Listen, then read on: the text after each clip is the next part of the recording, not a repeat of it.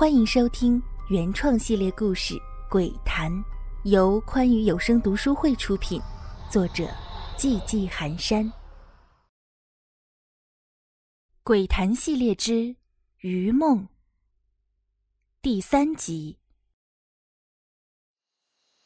武清微微向前探了探身子，说：“我的故事是我的亲身经历，故事叫《七月半》。”别人喊你，别回答。啊，可能不太吓人。大家都知道，咱们国家历来都有些神鬼异志的传说故事，甚至还专门有个节日叫中元节，又叫七月半、鬼节等等。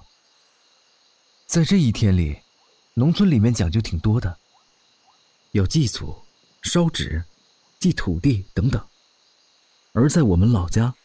还有一种说法，说是鬼节那天晚上走在路上，不管谁叫你都别回应，一旦回了，魂儿就被勾走了，就会变成行尸走肉。那是去年夏天的时候，八月份的晚上，暑气依然旺盛。我和同村的几个朋友约好去钓虾，那个塘很大，几十年来。我们村里的农田灌溉都靠这个塘里的水，这个塘也很深，里面淹死过不少下河游泳的人，其中就包括我曾经的一个好朋友。他淹死在里面的时候才十岁，比我大一岁，他叫虎子。我们曾经约定要做一辈子的好朋友。他之所以被淹死，跟我。有一些关系。他会游泳，而我不会。那天我一直缠着他教我，他被我缠的没办法，只好答应。我们一起来到这个大堂，他很熟悉这里的情况，带着我找到一处潜水的地方，然后认真教我。我学得很快，不一会儿，我也开始在附近笨拙的扑腾起来。就在这时。我看见一个黑影向我游过来，很模糊的黑影，我很害怕，突然想起了大人们常说的水鬼的故事。我觉得自己很可能是碰上了那玩意儿，于是我赶紧向岸边游去。但不知是有意还是无意，我没有跟虎子哥说。虎子哥还笑我说我胆子小，这么屁滚尿流的往哪儿跑？我没理他，只顾着向岸边游。或许我想的，就是让他，在那里吸引水鬼的注意力吧。虎子哥一边笑我，一边在塘里游起来，还炫技似的仰泳。就在我到了岸边的时候，突然，虎子哥那里传来一声惨叫，我急忙回头去看。只见虎子哥那儿出现了一个很大的漩涡，黑洞洞的，看不清里面有什么，而虎子哥的头已经看不见了。只剩下手还在水面上拍打，我害怕极了，扯着喉咙大声喊：“说虎子哥被水鬼抓了，快来救命！”云云。那时地里还有不少人在打药，听见我的叫喊，都着急忙慌地向我跑过来。我指着塘面，只是无助的大哭：“虎子哥，虎子哥！”大人们似乎明白了，纷纷解下药桶跳下去。村子里的叔伯们很多都会水，来的这几个更是好手。但是，他们下塘找了一圈又一圈，却始终没有找到虎子哥的身影。时间一分一秒的过去，大人们只好无助的上岸，分出一个人去虎子家报信。这时候的我仍旧不知所措的站在那儿。其中一个伯伯摸摸我的头，轻声问我：“娃娃，别哭了，究竟出了什么事儿？”我抽抽搭搭的说：“虎子哥，虎子哥，他被水鬼抓走了。我在岸上看见一个黑影，就招呼他赶紧上来，他就是不听，还游得更欢畅了。没多大一会儿，我一转身的功夫，虎子哥……”就不见了，我就大声喊救命了。好端端的，干嘛这时候来塘里游泳啊？另一个叔叔接过话头问我：“胡子哥说在家太无聊，非要带我来摸鱼。我说我不会游泳，他就让我站在岸边看他玩。啊，都是我不好，我要是不同意来，他就没事了。”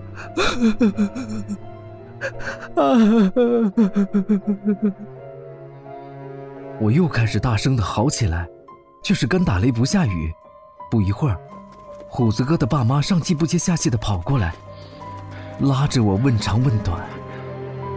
我把刚才的话又重新讲了一遍。这都是我趁着人下水找虎子哥的时候盘算好的，千万不能说实话，不然。他们叫我赔命怎么办？我可不想死。虎子妈声嘶力竭地哭喊着，叫着虎子哥的名字，说他死得好惨之类的。而虎子爸还在旁边安慰我，让我不要怕，说我没事就好。至于虎子，那是他命薄。就这样闹腾了好久，我恍恍惚惚地回到家。当晚就大病了一场，晚上做梦。虎子哥指着我的头骂我是骗子，还说他会记着我，会来找我索命。我高烧不退，一连烧了两三天，村里的土郎中治不好，推说让我爸妈准备后事，说我烧了这么久，指定是活不成了。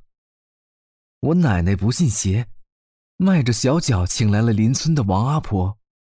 王阿婆是十里八乡有名的神婆奶奶。他一见我就说我被冤鬼缠上了，但是并没有说的更具体，只说这是我命里的劫数，他可以帮我化解。但到了我二十岁的时候，这个鬼还会来，因为他的怨气实在太大，而且这是我自己做下的孽，必须要还。想要保得平安，要用心悔改才行。就这样。我的高烧奇迹般的退了，我也一直平安的长大。直到去年，也就是我二十岁生日之前。啊，对了，我的生日是八月二十一，那一天，正好是农历中元节。那天我和几个朋友约好去钓虾，不知谁提的话头，聊到了虎子，这是我一辈子的痛，是我最大的秘密。在我心里藏了十几年的往事，我不敢多说话，只好听着他们有一搭没一搭的说虎子哥的糗事。直到有人拍着我的肩膀问我：“虎子水性那么好，好端端的怎么会遇上水鬼？你在上面看着，怎么不提醒他？”我小声的争辩着：“我提醒他了，他不听，但是觉得自己的声音很虚。”骗子！一个声音在我耳边响起。骗子，你说谎！谁？谁在说话？我惊觉的四下张望。刚刚谁在说话？是你们吗？耍这种把戏没意思。我有些气恼的看向他们几个人，提高了嗓门。另一个朋友接口问我：“什么乱七八糟的？你小子是不是发癔症了？”骗子，你撒谎！这声音又来了，而且看他们的样子，又不像是在说谎。这声音是冲着我来的。我倏然一惊，尘封的往事瞬间涌上心头。这是虎子哥的声音。王阿婆说的没错，他来找我了。我急忙收拾东西，催着其他人快走。其他人不明所以，但是经不住我的催促。又看出我的脸色不是太好，也不再争辩什么，只是小声的嘀咕着：“搞什么鬼呀？被鬼追呀？这么近！”我没好气的瞪着眼，拿上东西就先一步走了。其他人见状，也三两下的收拾完东西，追上了我的步伐。我心里有事儿，脚步也比较快。旁边的人说什么话也没太听清。母亲。一阵风刮过，我好像听到了自己的名字，但不是很真切。武清，又是一次呼喊，这次我听清了，以为是同行的朋友在叫我，于是下意识的回了一声：“哎。”这时其他人可能挺诧异，有一个人就说：“小青子，你怎么了？跟谁说话呢？”我又是一惊，这才反应过来。是的，他们平常都是叫我小青子。这个武清是谁喊的？我心里有种不好的预感，觉得自己可能是摊上事儿了。这么多年过去，我的心里一直都对虎子哥充满歉疚。毕竟他的死跟我有直接的关系，我还说了谎话。把责任都推卸到了他的身上，我真是太不该了。晚上躺在床上的时候，我如此的想着。武清，睡得朦朦胧胧的，我隐约的听见一个男人的声音在叫我。我以为是父亲，就答应了一声：“哎。”答应完之后，心里又是一惊，不对。大半夜的，父亲来叫我做什么？我猛地睁开眼，发现床边站着一个湿淋淋的小孩，头上还顶着水草，脸上也糊着泥巴。他伸着手，似乎想要来抓我，一边摆动手臂，一边轻声呼唤我的名字。这一刹那，我的心里只有两个字：虎子。是的，虎子。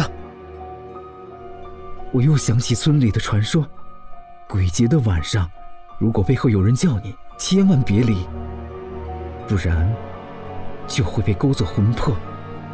我心里发凉，嘴里发苦，嘶哑着嗓子叫了声：“虎虎子哥，是你吗？你你来带我走了吗？”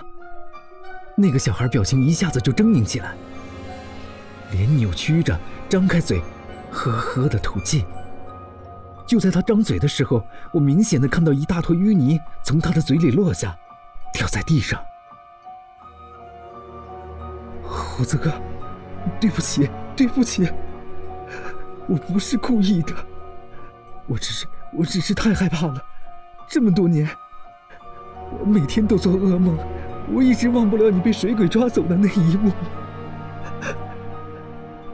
我痛哭失声。虎子哥发出嘶嘶的抽泣声。骗子，骗子！你害死了我，我要你偿命！你跟我走吧。他冲我勾勾手指，这是我和他小时候经常做的一个动作。我很是有些感慨，多少年了，终于又看到了这个熟悉的动作。我居然不害怕。除了最开始看到虎子哥的时候，被他的凄惨模样震惊以后，剩下的都只是心疼。这都是我的错。如果当时我能及时的招呼虎子哥，是否一切都会不一样？我泣不成声。虎子哥，我对不起你，你带我走吧。我对不起你呀，小时候不懂事，害了你，还说谎把责任推给你，这么多年了，我每天都做噩梦，我对不住你呀，胡子哥，你把我带走吧，我绝不能再让你一个人在那冰冷黑暗的水底受苦了，带我去吧，以后咱哥俩一起。傻小子，别说傻话，你是我兄弟。说实话，我是怪过你，可是这么多年过去了，我早都想通了。原本之前就想跟你说的，可是那个老阿婆下手太狠了。终于到了这一天，我才能够进到你身边。我原谅你了，以后安心的睡觉，别再做噩梦了。记住，睡觉的时候手别放在胸口就好了。水底很凉，我一个人就够了。好兄弟，带着我的那一份，好好的活着，千万别干傻事儿。我今天来，就是来跟你道个别，以后要开心哦。我伸出手想要抓住他的手，却扑了一个空。我和他早已人鬼殊途。我想救你，怎么样才能找到你？别找了，除非能把塘里的水抽干，否则别想了。他说完，身形渐渐的消散了。啊！我从梦中惊醒，刚刚那个梦真是太真实了。可是，真的是梦吗？地上的那滩水和那团淤泥让我意识到这一切都是真的。就在去年过年的时候，我找到了父母和虎子哥的父母，说服他们抽水抓鱼。水抽干的时候，我一眼就看到了那个埋藏在淤泥里的孩子。他的脸是朝下。